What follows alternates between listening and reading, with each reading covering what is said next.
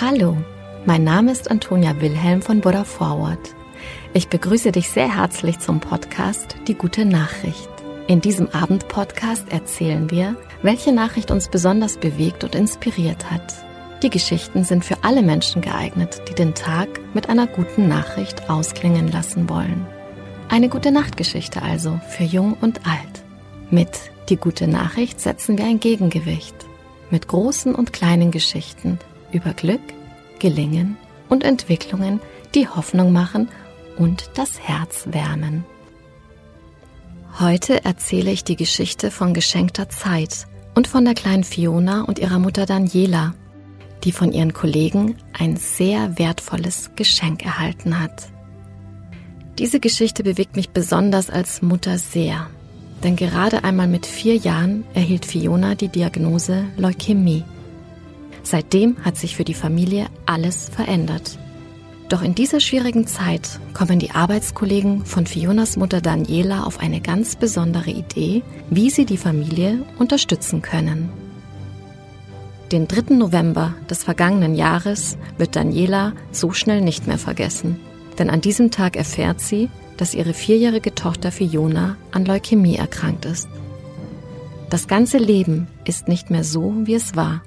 Wir funktionieren einfach nur noch, sagt die 38-Jährige im Gespräch mit Focus Online. Mit wir meint Daniela ihren Ehemann David, der als Lkw-Fahrer arbeitet, und die fünfjährige Tochter Mina.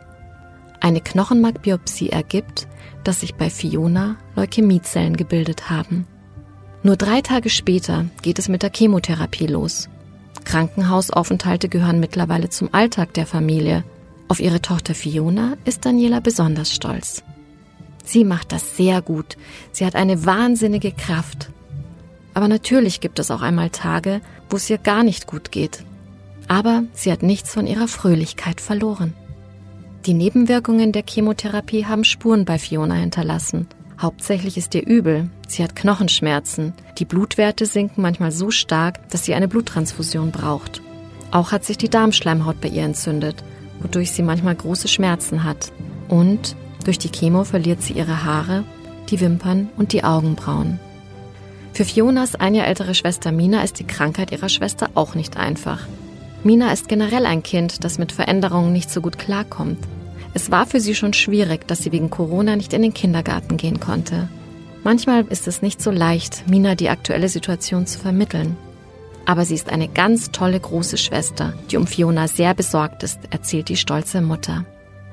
Daniela arbeitet als Verkäuferin beim dänischen Bettenlager in der Filiale in Königsbrunn.